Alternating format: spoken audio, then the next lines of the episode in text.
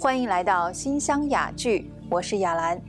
生活中，当人们心生烦恼，往往会寄情于山水。无论是举水月在手，弄花香满衣，或是空山新雨后，天气晚来秋，明月松间照，清泉石上流；又或是疏影横斜水清浅，暗香浮动月黄昏。人们在自然当中，让心灵得以释放。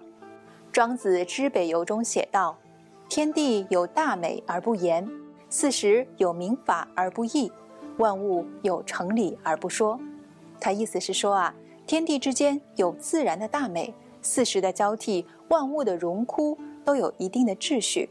那么，在接下来的几期当中，我们将带您一同探寻古人发现的天地间的大美。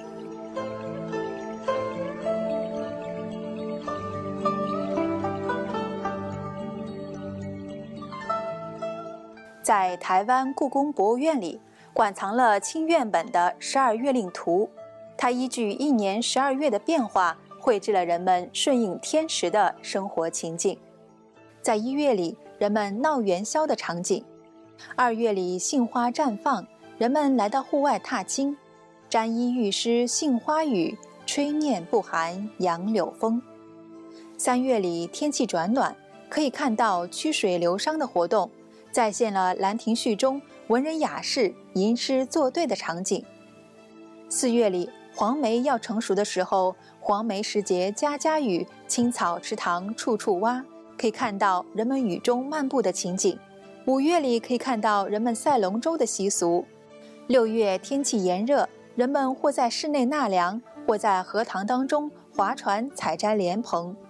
传说在七月初七是牛郎织女鹊桥相见的日子，画中描绘了闺中女子焚香设案过七夕节的情景。八月里桂花盛开，画中描绘了亲朋好友相聚登高赏月，一起过中秋节的情景。九月菊花盛开，在这个月中也有九九重阳节，人们登高临远观赏菊花。十月正值农闲。人们或在室内欣赏古器名画，或弹琴下棋。十一月，很多植物凋谢，动物蛰伏，《礼记》中建议人们应该多待在室内调养，不要大兴土木。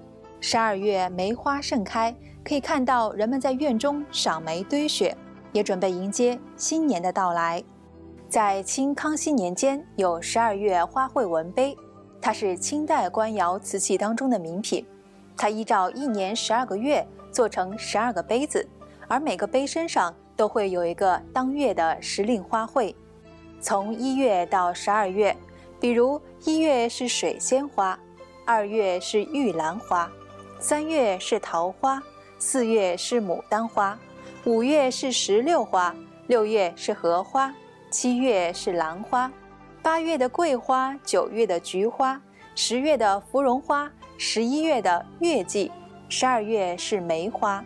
每个杯身上的花卉旁还专门有一首相关的古诗词。从每个杯子上，人们都可以欣赏到诗词、花卉、书法、印章，体现着天人合一的文人雅趣。在道家文化里讲，人法地，地法天，天法道，道法自然。